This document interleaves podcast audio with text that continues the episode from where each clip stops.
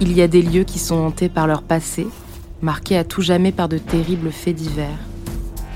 Si ces lieux sont bien réels, c'est au travers d'un personnage de fiction que nous allons vous y conduire.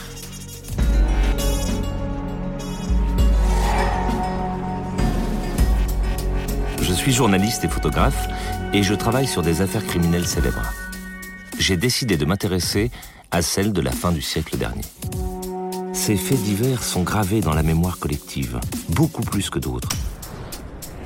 Et je me pose cette simple question, pourquoi? Vous écoutez Lieu du crime, épisode 5, le bar du téléphone.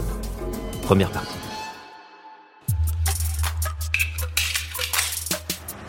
J'ai parcouru Marseille du centre-ville au quartier périphérique. Cette ville n'a jamais eu très bonne réputation. Elle a toujours entretenu des relations troubles avec le milieu du grand banditisme.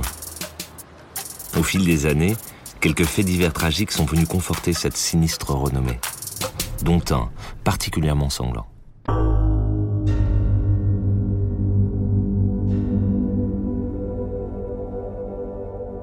Le bar du téléphone. Tout le monde en a entendu parler.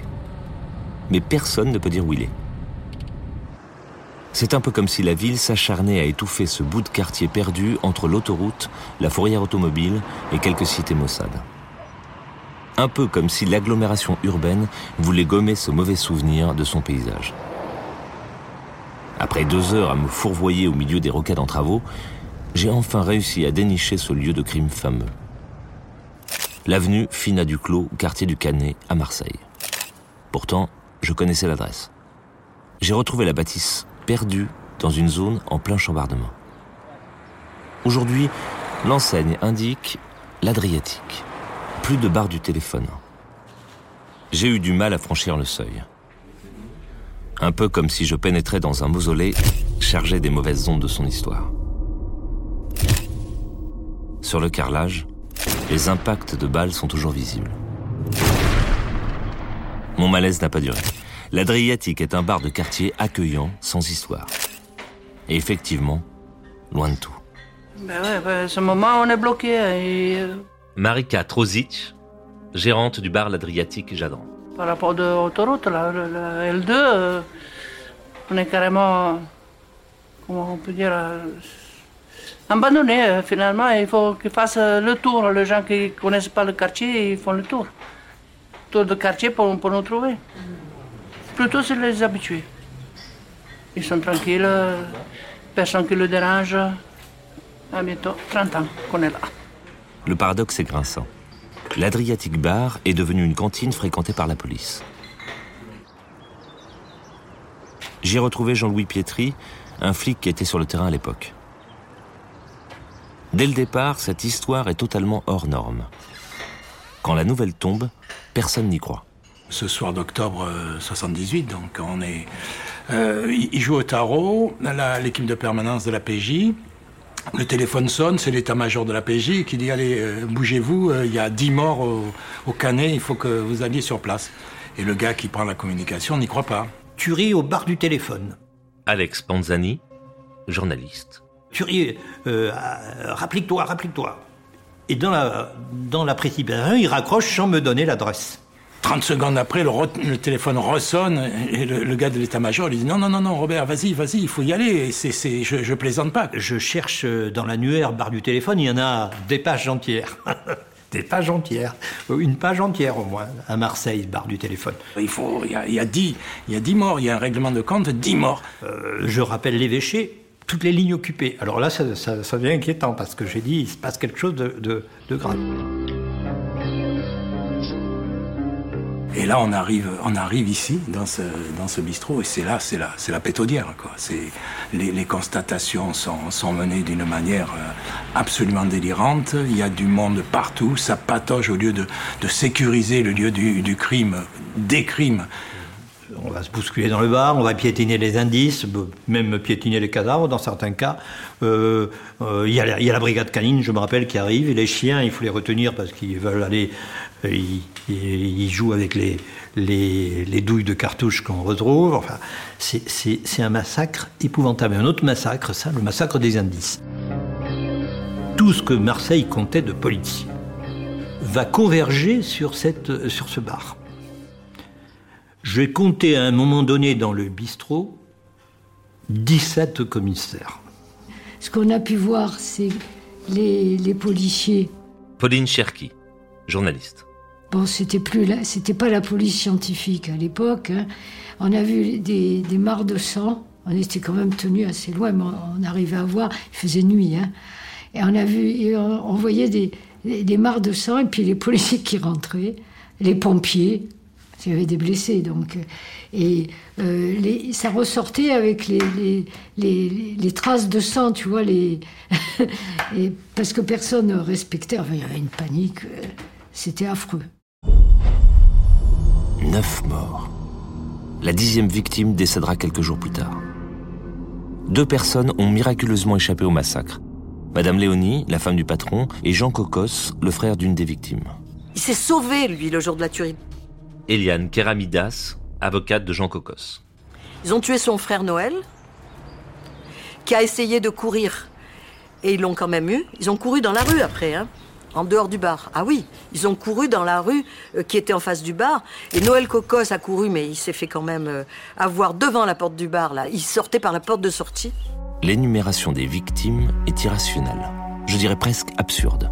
L'enquête s'annonce périlleuse elle va être plombée dès le départ par les relations tendues entre la police judiciaire et la sûreté urbaine. Pas vraiment une guerre des polices, plutôt une bataille d'ego. Le patron de la sûreté urbaine, à ce moment-là, s'appelle Châtelain. Et il va en faire des tonnes. Il y avait vraiment une, cassure. Euh, la PJ étant l'aristocratie de la police, je disais, qui, était saisie des grandes affaires, la, sûreté toujours un peu frustrée de, se voir écartée des grandes affaires. Commissaire Châtelain, à l'époque, qui dirige la sûreté urbaine, euh, qui aimait briller devant, devant les médias et tout, euh, met la pression sur le procureur. J'entends dire, on, connaît tout ce milieu-là, on connaît, on, la sort très vite cette affaire. Euh, la sûreté a cette, cette trouvaille géniale en disant le milieu est obligé de savoir quelque chose, parce qu'ils n'ont rien. Ils, trouvent des, tas de gens, mais ils n'ont des, ils pas d'indices. Ils ont, ils ont des indices, mais ils ont des, profils de gens qui, rien ne, justifie une tuerie pareille.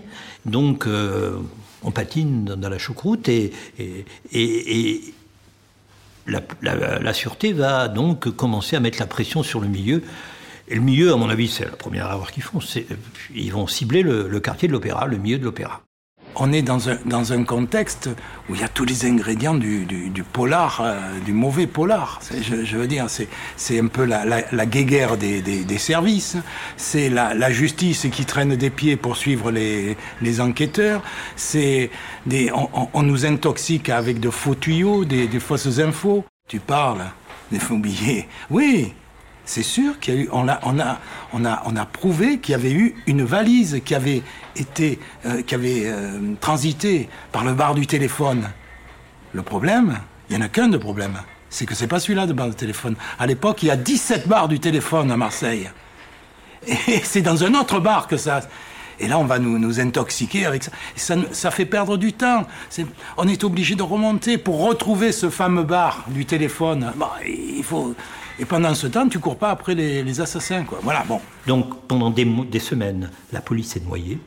Finalement, on a dessaisi euh, la sûreté, on a saisi la PJ, qui n'a pas progressé, mais c'était trop tard, euh, bien plus, qui a effectivement établi des pistes peut-être de proxénétisme. Et on aura beaucoup, beaucoup, beaucoup de mal à, remonter ces carences initiales de, de, l'enquête, parce qu'à l'époque, il n'y a pas les techniques scientifiques d'aujourd'hui en matière de, constatation. Des douilles de trois calibres différents ont été retrouvées au milieu du charnier. Du 11-43, du 9 mm, du 12. Les tireurs ont été d'une précision rare. Pas un verre brisé, pas une balle perdue. Je suis allé interroger les spécialistes de la police scientifique à Marseille.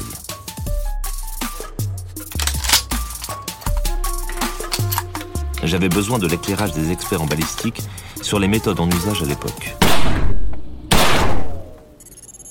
En 1978, la scène de crime, très spécifique du bar du téléphone, a donné lieu à de nombreuses investigations. Peut-être restait-il aujourd'hui quelques traces encore exploitables dans leurs archives. En 78, la base de données balistique n'existait pas. Fabien Vastio, ingénieur expert en balistique.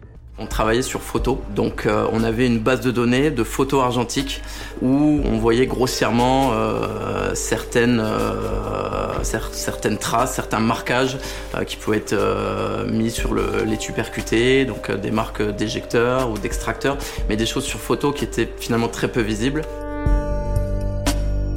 On va feuilleter un petit peu et peut-être trouver l'affaire du bar du téléphone car euh, sur les lieux euh, avaient été trouvés plusieurs calibres euh, et plusieurs étuis de 45, de 9 mm et de calibre 12.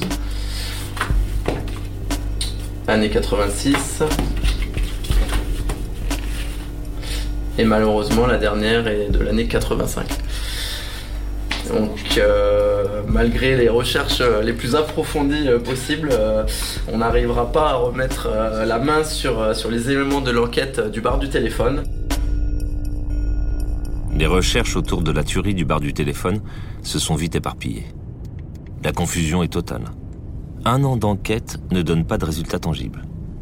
Le juge Pierre Michel, à qui l'affaire a été confiée, va tout de même organiser une reconstitution. Il ne se fait aucune illusion. Pas de mobile clair, pas de suspect. Deux témoins clés ont survécu au massacre. Nicole Léonie, la femme du patron du bar, lui-même une des victimes. Madame Léonie ne dira rien. Reste Jean Cocos, le miraculé du carnage. Son avocate, Eliane Keramidas, l'accompagne à la reconstitution. Et Jean, il était au bord de la crise de nerfs. Les journalistes nous mitraillaient de photos, je dois avoir les articles quelque part. Et, il était agité, comme on aurait dit un fou, tu vois. Il avait, il avait sous les yeux le sang de son, frère, de ses amis, de Siron. De, il y en avait un qui fêtait son permis de conduire, qui avait 18 ans à peine, etc. Il n'avait pas supporté. Jean Cocos ne se remet pas de la mort de son frère. Il ne s'en remettra jamais. La reconstitution ne donnera aucun résultat et l'enquête va s'enliser.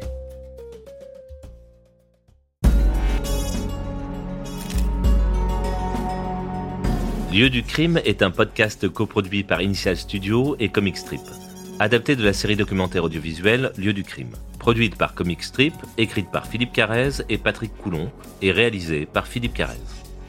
Production exécutive Initial Studio. Production éditoriale Sarah Koskiewicz, assistée de Roman Nicorosi. Montage, Victor Benamou. Avec la voix d'Olivier Citru.